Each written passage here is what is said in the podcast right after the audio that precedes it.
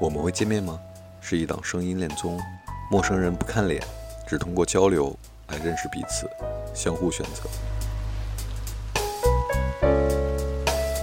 请作文符号。三、二、一，约会开始。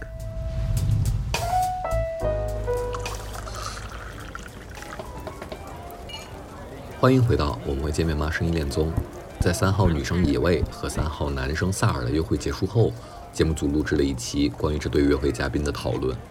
谁也不曾想到，这一期的第一场约会就会以一个 no 结束。不知道你什么感受呢？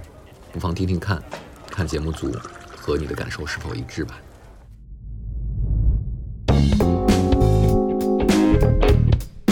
就大家什么感觉呀？我操！我是觉得，虽然我已经经过了，比如说十几分钟的平复，但是我还是觉得，嗯，有点接受不了。有什么接？为什么有什么好接受不了的？对，嗯，就我确实有点接受不了，因为我觉得他们两个确实聊的还可以啊，然后并且，嗯，双方都有在自己的舒适区往前走一步啊。没有说我一定要为了这个面子去撑下去啊，所以我觉得也跟他的这个性格特质是有一点像的。对，对，而且我觉得就是其实另外两个女嘉宾，她们大概率无论对方是谁，只要聊的还真的还不错，嗯，就是或者是平平的话，她们其实在中场休息的时候、中间的时候都是会 say yes 的。所以就是野味儿 say no 的话，不代表她跟男嘉宾聊的不好。对，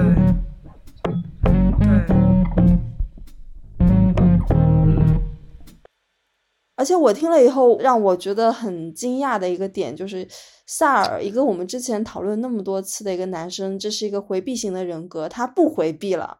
Hello，你好，你好，Hello。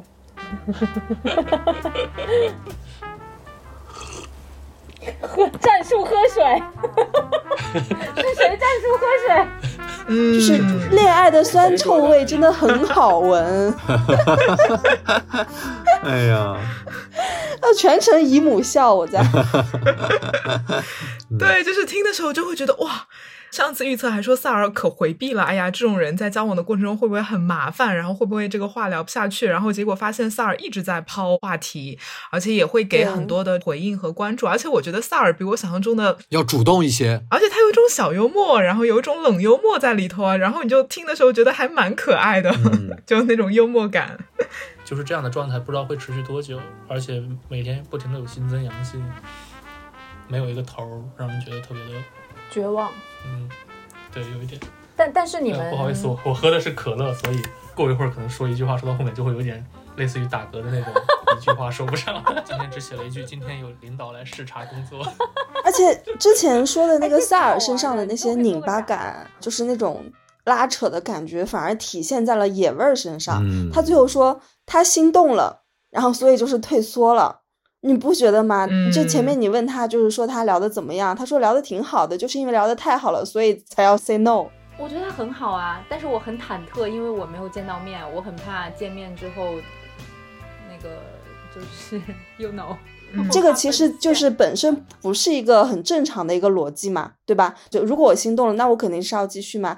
但是他说他心动了就退缩了，就是因为聊得好才 say no，这是他一句说的话，就是所以就是说心动了才会往后退，其实也是很符合人的一个怎么说呢，恋爱中的一个常理吧。比如说我特别喜欢这个男生，那我看到他的时候，我确实会有点害怕。你记不记得野味在前彩的时候，他说过一句话，他说：“如果我开始那个男生不回我消息或回得慢，让我开始焦虑的时候，我就会提一个醒。”他觉得他就输了。嗯我当时就一下就想到了这个瞬嗯。间，他很害怕自己在恋爱当中处于下风，嗯，他处于更上头的那个角色，对嗯他怕自己在这段恋爱中失控。，对他非常害怕失控，嗯，这也是让我有点遗憾的地方。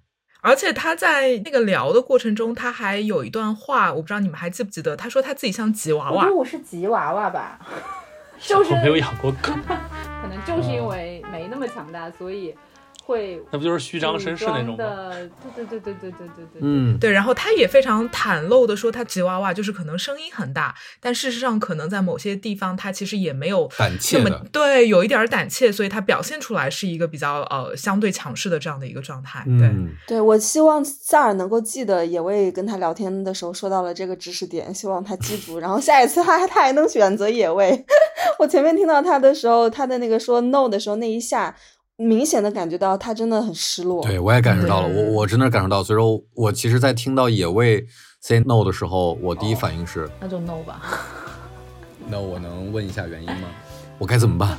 我我该怎么办？我真的反馈是这个，但是当我把这个 no 传递给给萨尔那块儿的时候，我是能真的能感受到他的那个失落，特别也可能是我使了个嗯坏，我是比较靠后的才 把这个说出来，就是萨尔已经表达过他对这个期待了，Yes，你可以看到我现在已经开始嗑瓜子了。我觉得我后面还会聊一会儿，就是挺沉浸在你这个对，让他兴高采烈的把他的瓜子都准备好了，朋友们。对其实哎呦，我当时真的是有点心疼。但是我觉得，就是全场我听下来，包括后面的采访啊，我听下来让我觉得真的是最心动的一句话，就是野味讲的，就是我下次一定会再聊还会一次的跟他聊，我一定会想尽办法方设法再聊一次的。再跟他聊一次。哇，那个话说出来，我真的就是有种心动的感觉。嗯，虽然说是一个拒绝的语境下，但是嗯，但是这个个男嘉宾不知道耶。嗯，我尽可能的传递过去了嘛。哎，但是你看啊，哎，你们觉得萨尔下次还会选野味吗？对，我想聊的就是这个话题。我觉得野味已经很明确的，就是我跟听众同步一个信息，就是野味在事后跟我发了消息，说我下次一定会选择他。但是呢，就是萨尔我不确定哦，萨尔现在已经开始进入到自我怀疑的状态，他开始进行自我复盘了，他开始挺像萨尔的一个对性格的。他像他，对，回避对他在性格的人想是不是哎呀是不是我避了，然插的那后又回句话避了。插的开了一些不合时宜的玩笑，让对方觉得不好了或怎么样，他开始自我质疑了，自我怀疑了。对，对，所以说我就我我让我情绪有点波动，或者有点心疼，或者说有点遗憾，就是是不是很多我们身边的关系或者自己的关系，也是因为这样的一些谁也没错的东西就错过了。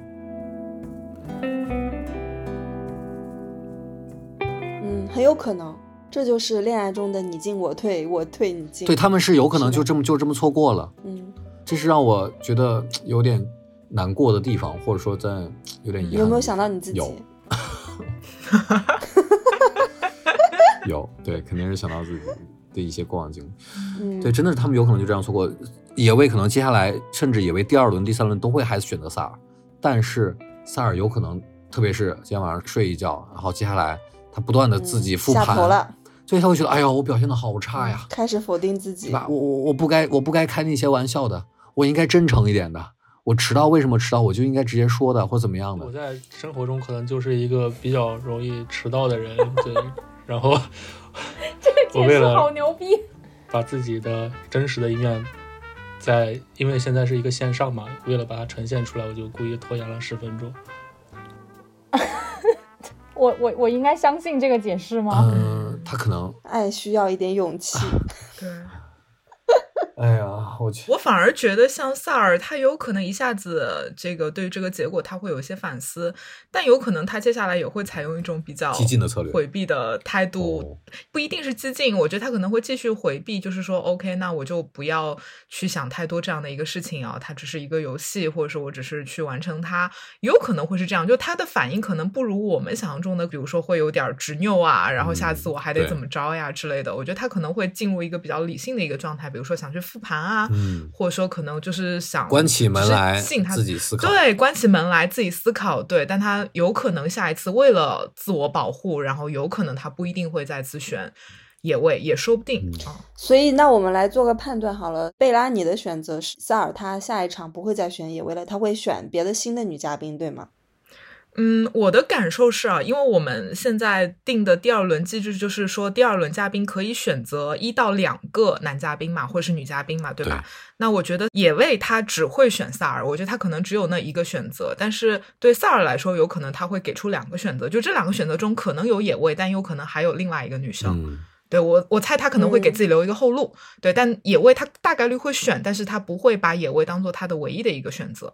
对，这是我的一个预测哈。嗯，随意呢？我的预测是萨尔在第二轮不会选野味了。我的依据是，你听到他刚才我们在后采的时候，他说，如果有一次哪天节目录制之后，我们在酒馆碰到了，我碰到他，所以你说介绍，哎，这就是当时那个拒绝你的那个，或者这就是野味。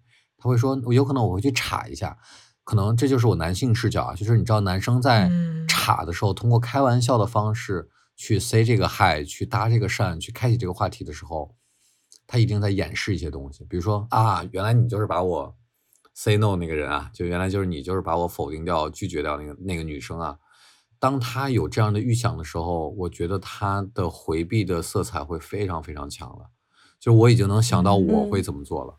但是你接下来如果遇到他，我期不期待遇到他？我当然期待遇到他。但是当我遇到他的时候，我那种男性的面子和 ego 会迫使我做出跟萨尔刚才描述一样的选择。我会把他岔过去，用一个玩笑来证明我对这个东西也没有那么介意。他对我来说也就是一个玩笑，我能用开玩笑的方式去带过他。对我的问题是你觉得他下次还会再选？我觉得不会选。像贝拉刚才的，我觉得不会选。他觉得不会选，他他就会直接选两个新的女嘉宾，他没有聊过的那种。是的。哎，那我我来说一下我的看法。我觉得我要相信 他们今天的荷尔蒙，相信他们今天产生的火花，相信他们之间肯定是有小鹿乱撞过的那种心情。我觉得萨尔。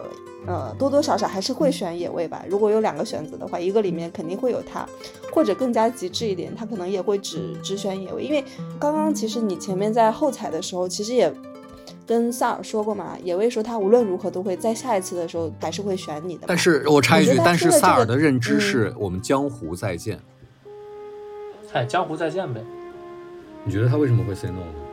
啊，对对是。萨尔认知是 OK，哪怕我们在节目中不会再相遇，但是我总有一天会认识到你。他理解野味的意思是这个。啊，你没有跟他说清楚吗？那个我说了，但是但是但是，你像当时他第一反应，他抛出的是江湖再见这四个字，他理解成了那个，对吧？他把那个野味的说的那个意思理解成了江湖再见。我不知道他怎么理解，但是我觉得不是不是是是他他自己的一个想法回馈的方式，就是那我们就江湖再见吧。你既然 say 了 no，对，那我们就江湖再见。对，他是这个态度。嗯，但没事儿。OK，那个小林女士，你也接着说你的判断。你继续说。嗯，那我还是我不管，我就是 像之前第一次那样子。我觉得他还是会再选那个野味的。嗯，我觉得还是会选他。因为我觉得今天他表现的很明显啊，就是对女嘉宾很心动啊。就是之前我们比如说我们第一次采访三个男嘉宾的时候，集采的时候，他其实表现的还是比较回避的吧，因为他其实暴露自己也没有暴露的那么多。今天已经聊了两段他的前任的故事了，是的，剖析的明明白白。你觉得你第一次那个跟别人 date 的时候？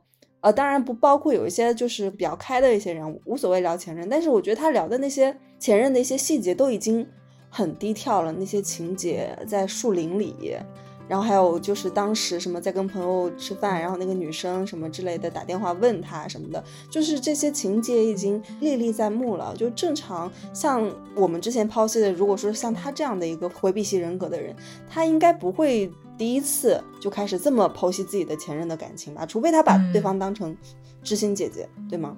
嗯，哎，而且我在听的过程中，我不知道你们有没有那种感受啊，就是我们原来对两个嘉宾的认知，可能是女生她会更进攻、更主动，然后男生可能会是那个偏向于回应或者是偏向于被动的那一方。但是我在听他们聊的过程中，我觉得有一点儿。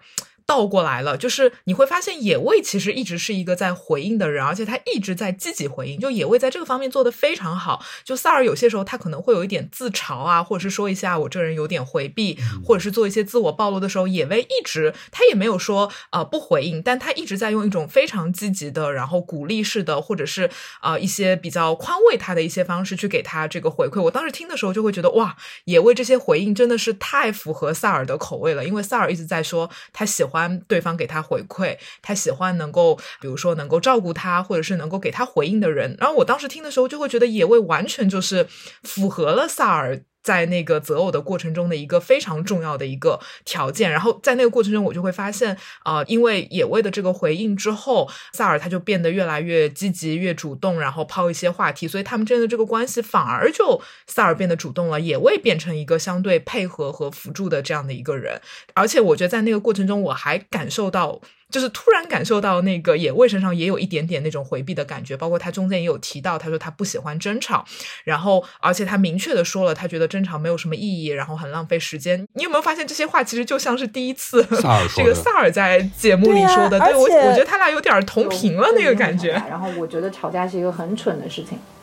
我其实不太喜欢吵架，甚至说就是比如说工作中一些。我觉得不是很重要的一些争论，或者说生活中很多争论，我也不太喜欢参与。而且萨尔也很符合野味的择偶标准啊，是对吧？对，就是他不喜欢争吵，正好那个嗯这个男嘉宾就是非常不善于吵架，然后还会道歉，对吧？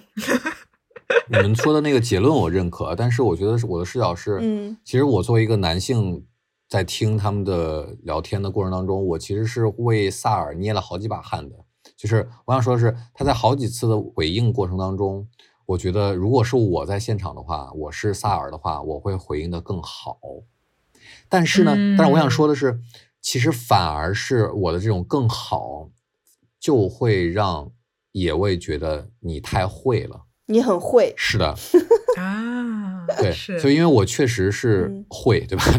就就是你会我我知道这 这些问题我该怎么回应，然后以至于我给你充分的回应之后，我能又为下来的话题留有接口。嗯。但是萨尔的很多回应是句号式的回应，或者说感叹号式的回应，它不是逗号式的回应，呃，对，是。或者不是冒号式或问号式的回应。然后有有好几次我就会为他捏一把汗，但是好像也我也没有那么介意。对，所以说我觉得这个是，我觉得他俩是有荷尔蒙或者有一些火花产生，但是我的视角是这个视角。其实女生在 date 的时候，一开始接触男生的时候，其实容忍度还挺高的。哦，是吗？对，特别是在对对方抱有足够的一个好感的情况下，嗯其实对方的一些就是一些小缺点吧，比如说像你刚才说的，就是看起来没有那么会的一些回馈方式，其实都可以被忍受，都可以去接受的，只要它符合他呃女生那边一个大概的一个重点、大概的一个轮廓，这些都可以。对，反而不嗯会那么挑细节，自己觉得我是这样子、啊但我们。界可以界定一下这个会，就比如说刚才我不知道我最后会不会剪进去我跟萨尔的那个后采，就我个人建议跟他说前面迟到的理由解释这块儿。嗯，在我嗯看来他的解释非常不合格的，但确实他也没有说真实情况，他也没有说真实情况，但是我说的不合格是你用这样的一个非常调侃，甚至自我调侃，甚至是自己抖了一个机灵的方式去回应你为什么会迟到这个非常严肃的问题，在我看来是不恰当的。嗯我不知道这个是不是会在女生看来，可能也没有那么在意迟到这个事情。OK，嗯，或者有可能在女生看来，她只是有一个像冷幽默或是就冷笑话那种感觉，嗯 也有可能啊。就是如果是我的话，我可能会觉得还好。嗯啊，就不会把它搞那么严肃。但是你刚刚那个讲的那个萨尔的回应，我的确有感受，特别是到了偏后半段，其实也会有一些呃这个自我的暴露，甚至中间有一些、呃、情绪的东西，讲到他呃原来遇到了一段感情，然后他真的相信有爱的存在，然后很动情，但是这个时候萨尔几乎没有给任何回应，就像你说的，就感觉是一个句号式的 一个回应，他连一句安慰或者是。共情一下，或者是哪怕说一个场面话，他什么都没有说，他直接就把这个话题给结束掉了。嗯我不这么看哎，我觉得萨尔是在倾听哎，嗯。那个时候他是在听野味去说，因为那个时候我相信那个萨尔的一些情感上面的一些经历也好，特别是野味，其实他说的那个自己的一个之前的一个感情经历，其实对萨尔而言是超纲了。是的，也会说他自己喜欢女的，太超纲了。那萨尔必须要说我也好，我也我曾经也喜欢过男的，这样子才能对起来，对吗？但是问题是萨尔大直男啊，对吧？那也也为这么说，就是对萨尔而言是超纲的题。但是如果我在现场，我是萨尔的话，我会这么回应，就是对我来说也超纲。嗯，嗯、比如说对我超纲，但是 不超纲，我觉得。但是我会说，嗯，我其实没有办法同理到你真实的感受，但是我希望我能大概感受到。就是这是我很真实的。但是同时呢，我又会觉得这是不是又是落入了一个非常会的一个回应套路里边？你知道吗？你你用你的想法去代入的话不太一样，嗯因为你们俩不是一一类人，因为你有很多很多的话嗯术，对我萨尔没有，对这个话术就是会啊，就可能是某种层面上的会啊。那对对，萨尔没有这那些 OK，话术。问题抛给贝拉老师。Option A，、嗯男生回应是像萨尔在真实的 dating 当中没有任何的回应。Option B，是我这样的回应，是有一定话术色彩的回应。嗯，我肯定选 option B 啊，我肯定选 B 啊。A 让我觉得很难忍受哎，因为特别是在那个情境下，他说了一个其实还挺私人的一个情感体验，在这个状况下，我觉得哪怕我知道对方的回应可能是出于一种礼貌，嗯或者是怎么样的，但我觉得这个得回，而且我我会觉得，我站在一个第三者的立场，我觉得萨尔不回。会让我觉得他有点儿那个边界意识太强了。你会发现，他们几次要触及到一些比较深入的话题的时候，萨尔就停在那儿了。对，他就停在那儿了。然后看似是一种礼貌，或者说是一种，就是这好像是一个很隐私的话题，我好像不能再追问了。但是在这个背后，其实也能看到他其实。过于的有边界感了，然后他好像在这些其实是一些很好的话题，你可以再多问一下，这个话题马上就深入下去了，但是他就停在那儿，嗯，他非常决绝的停在那儿，他连任何的犹豫都没有，就停在那儿了。句号式的如果我是对，如果我是这个女生的话，我会有一点儿伤心，因为我们是一个 dating 的场合嘛，我们不是这个社交的普通的一个社交场合，要保持这个距离。但我们在 dating 有些时候其实跨过一定的边界，或者是问一些有一点儿没有礼貌，甚至是侵犯。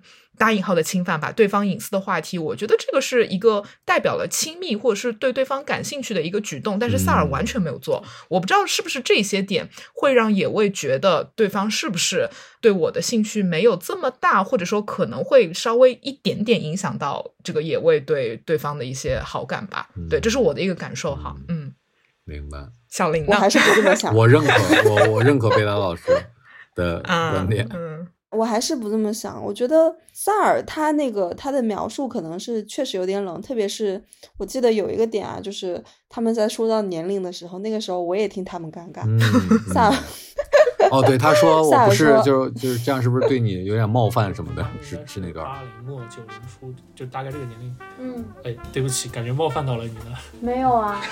我九三年的，哦，你呢？我九一的。哦，他说对对对哦，对，就沉默。五秒的尴对的，尬。对对对对，是就这种，他可能不知道，就是确实是不太会吧，不太会这种应对这种问题的一些技巧吧。因为有些人他确实脑子里会生出很多答案去回馈，但是嗯他是，嗯、还是比较朴实的，就是真的停在那儿了，是比较尴尬。但是我觉得像更深入的一些比较亲密的一些问题，看似更加冒犯的一些问题，呃，我不知道在第一次的 date 里面，因为他们前面聊了大概五十分钟的时间嘛，就是我不知道第一次的时候是不是就适合聊到那么深。他们俩之之前都是陌生人，就嗯这五十分钟的聊天浓度、信息浓度来看，我觉得已经足够了。嗯，对我出去跟别人 date，我第一场都不会聊那么深入的。是的，对但是我可能会有一点相反的意见，就是我觉得你刚讲，觉得哦，萨尔可能很啊、呃比较朴实，但是我觉得这种程度的给一些回应，它不是一件难的事情，就是这是一个很简单的事情。你不要说你是一个会不会的人，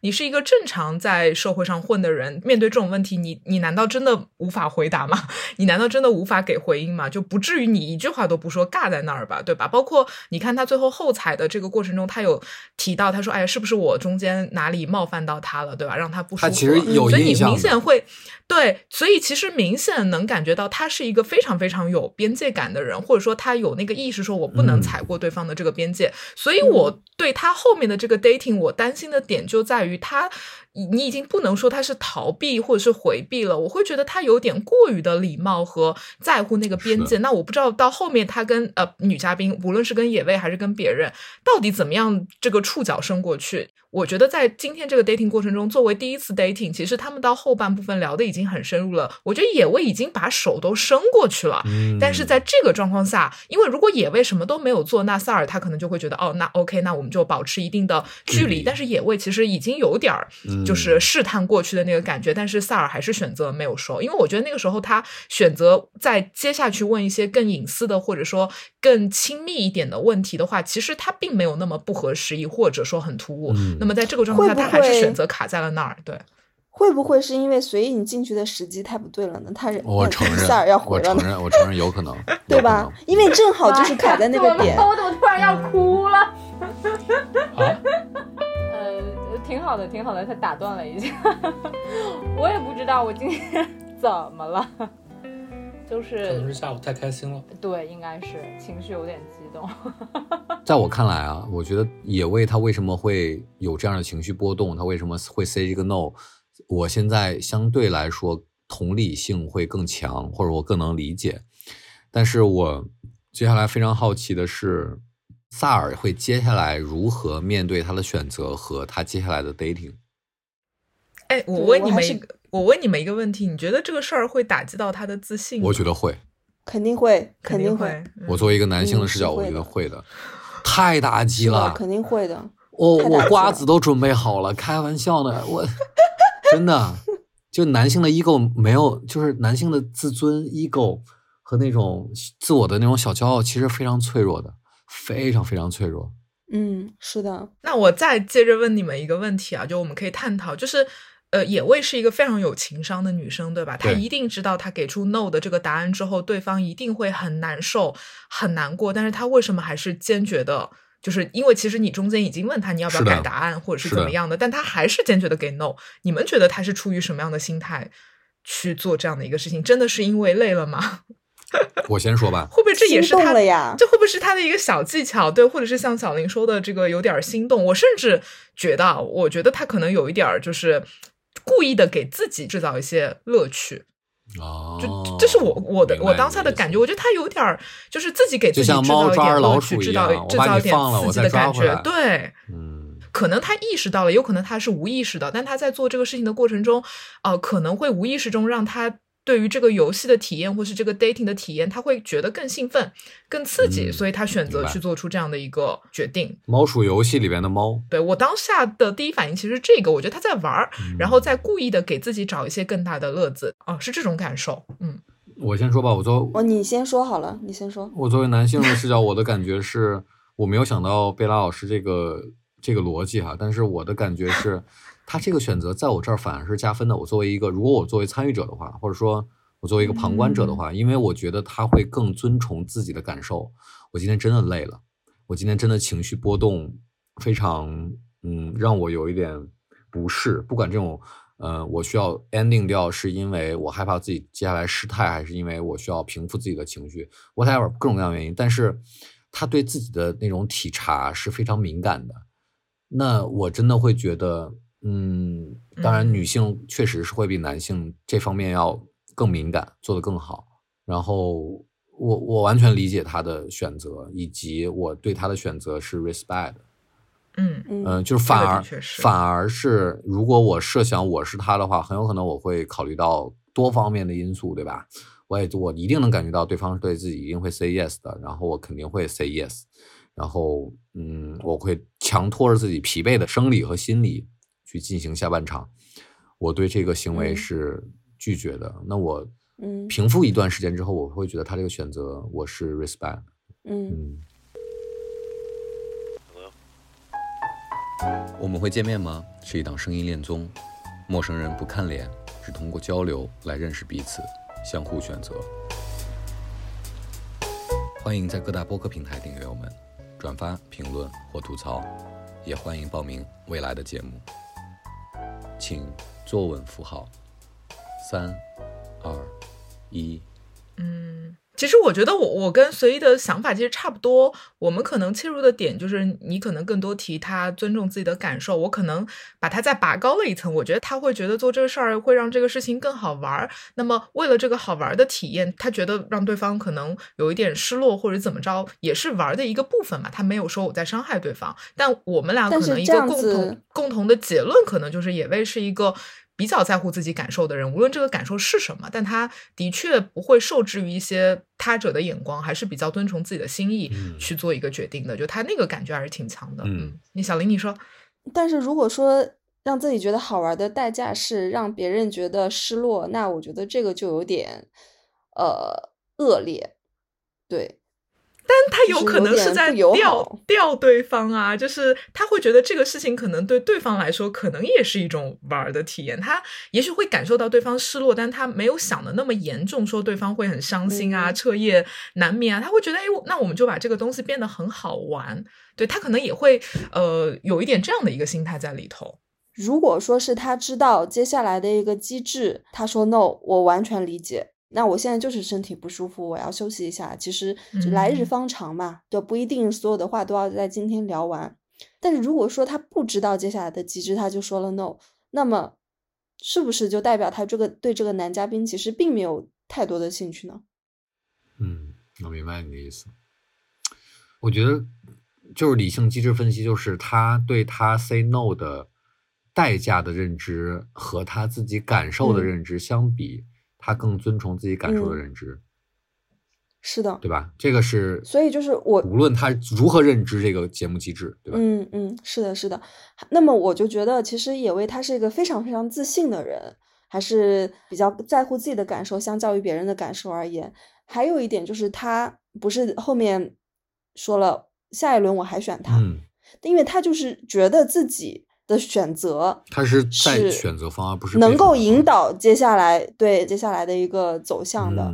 一开始他从聊天的过程中，你能够感受到这个男生对自己是很感兴趣的，他觉得自己这把稳了，下半场不用再再去那个铺垫了，我上半场已经稳了。我觉得可能这个有点，这个说法可能有点妖魔化，就是 我觉得那个贝拉老师那个说法已经有有稍微有点妖魔化了，但是我一定程度上是认可的。但是小林女士这个，我觉得更妖魔化的。嗯，我 再跟听众同步一个信息，就是野味在 dating 完之后，然后他跟我发的第一条信息是，我能问问他说啥吗？所以我没有在妖魔化，我说的就是他已经就是在前面的五十分钟之内，他已经很明确了，现在我跟对方这个男生的一个状态是怎么样的，我接下来做什么选择，只不过我现在不想再继续了，但是他很有自信，就下一把如果他还选。对方的话，对方依然会选择自己。我的意思是这个，明白，明白。嗯，哎，顺着小林女士讲那个东西，我突然想到，有没有可能是？呃，野味虽然我们一开始对她认知好像都是她是给直球的那种女生嘛，但有没有一种可能，就是她其实内心她渴望的是一种默契，所以她今天做这样的一个行为，她可能也在想说，对方是不是有可能跟我达到某一种默契，然后我们之后第二轮再顺利相会，就会不会也代表她在感情的这个体验上面，并不如她表现出来的这么的直接，而是她其实也非常渴求默契这样的一个东西，会不会也是这种可能？有可能。或者是他真的心动了。嗯，是，就是是的，是的，是的，是的，就是你一上来就讲嘛，他那个点就让人觉得其实是很有共鸣的。就是当他觉得啊很害怕对方最后会让他失望的时候，其实我我跟小林都一直在那儿讨论说他真的有心动，所以他才会害怕对方是不能够满足他那样的一个状态的。那是不是我们能够就是类推到，其实对野味来说，可能真正能够打动到他的人，或是让他心动的人，就是这种也许他没有那么直接的说出来我很喜欢你，或是。我对你很感兴趣，但是在暗中就能够跟他产生这样的一种默契，这种模式的感情才是最打动野味的。嗯，对，就是好像能看到的是他的一个更本质的一个心动的一个一个模型吧。对，但就放在那儿，我们再往后看。对，反正我现在觉得他们两个人之间的那种无形的红线已经牵起来了。是的，这是你想磕 CP 的视角。对，我就想磕 CP。我想说的是，刚才贝拉老师说那个东西，我其实我认可了，但是我觉得它是关于预测的预测，预测的预测，就是 什么意思？就是比如说接下来野薇到底怎么想，然后呃，萨尔接下来的 dating 当中会如何做判断和选择和表现，我们现在都是不知道的。嗯，首先我要承认节目组的一些小小的披露，对吧？就比如说，我们应该在节目之前告诉大家这个 no 到底。代表了到底代表了什么，对吧？他要对接下来他所面临的所有选择透明度更高的知道。我觉得这可能在野味身上，呃，没有做到。但是我觉得这个他这个萨尔身上做到也没有做到。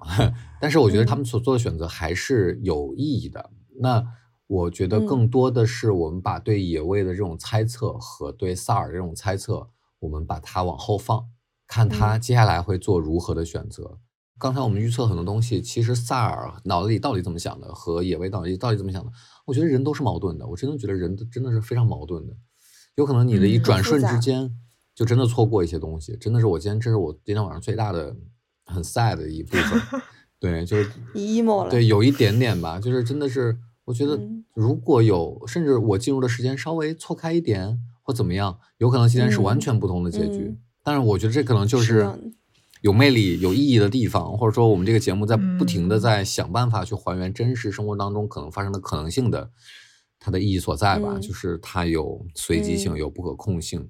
对，因为你进去的那一下，其实也代表着正常的情侣在交往中，一开始是的 date 中一些是命运的安排吧，对吧？对，突然被打断了，有个什么发生了事情个什么事儿，啊，对，对啊，对，突然之间被人拆散了，突然之间有一个被介入了有一个前男友、前女友有来找他们来，然后之类的，对，反正我的隐喻都不太好反正也。是一种，对，也是一种命运的安排。对，因为那一嗯下，我觉得他们俩真的是已经进到一个状态里面了。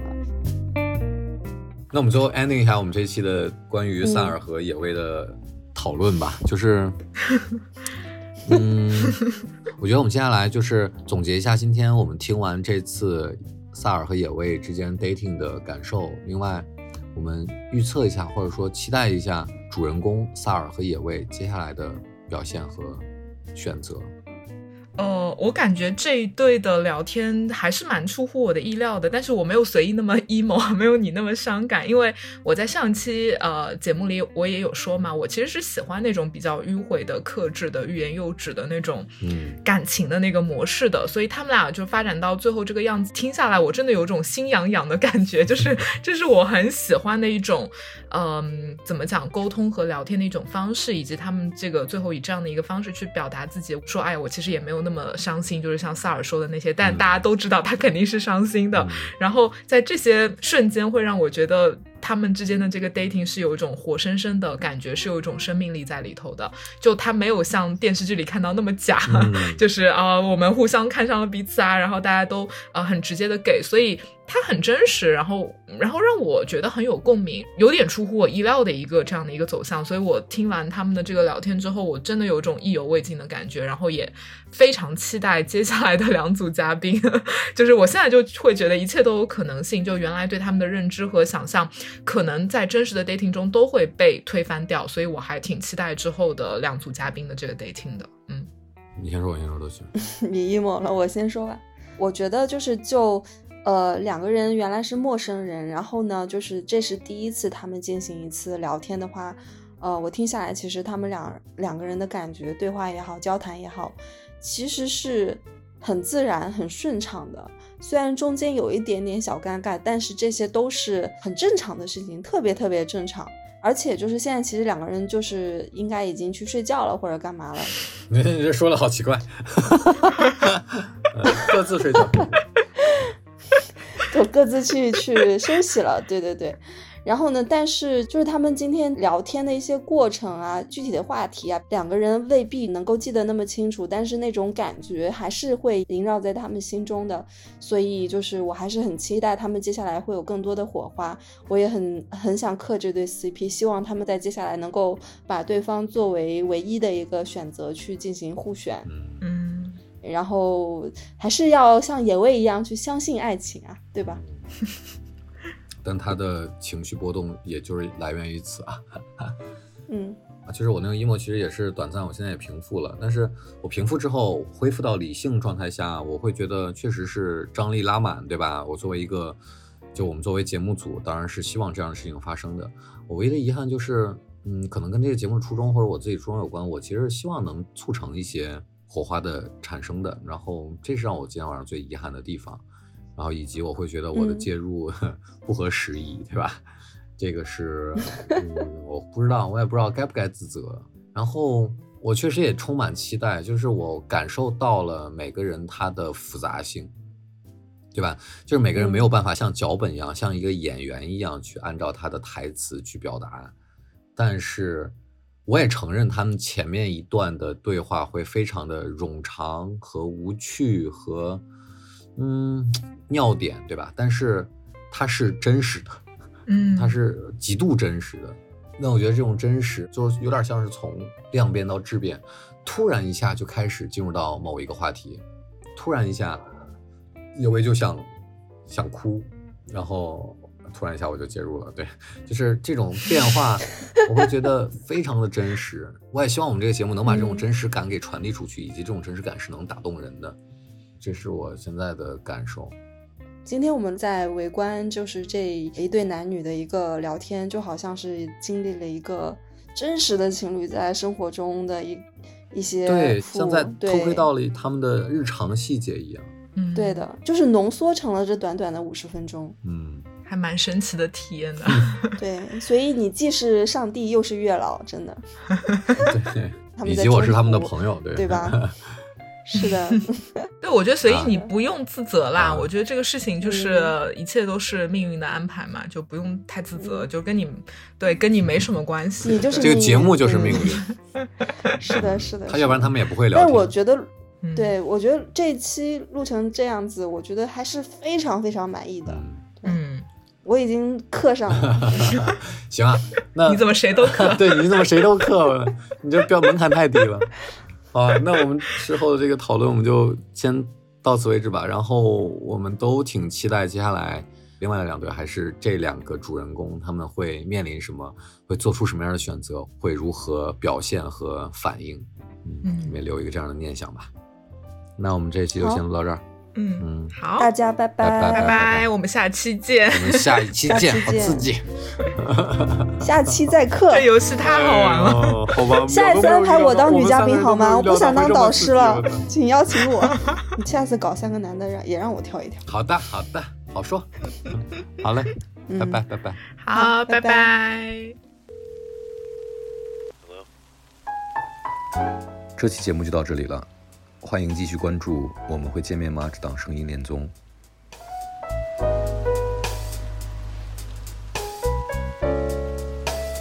请在各大播客平台订阅我们，或关注同名公众号，获得节目最新进展。我们下期见。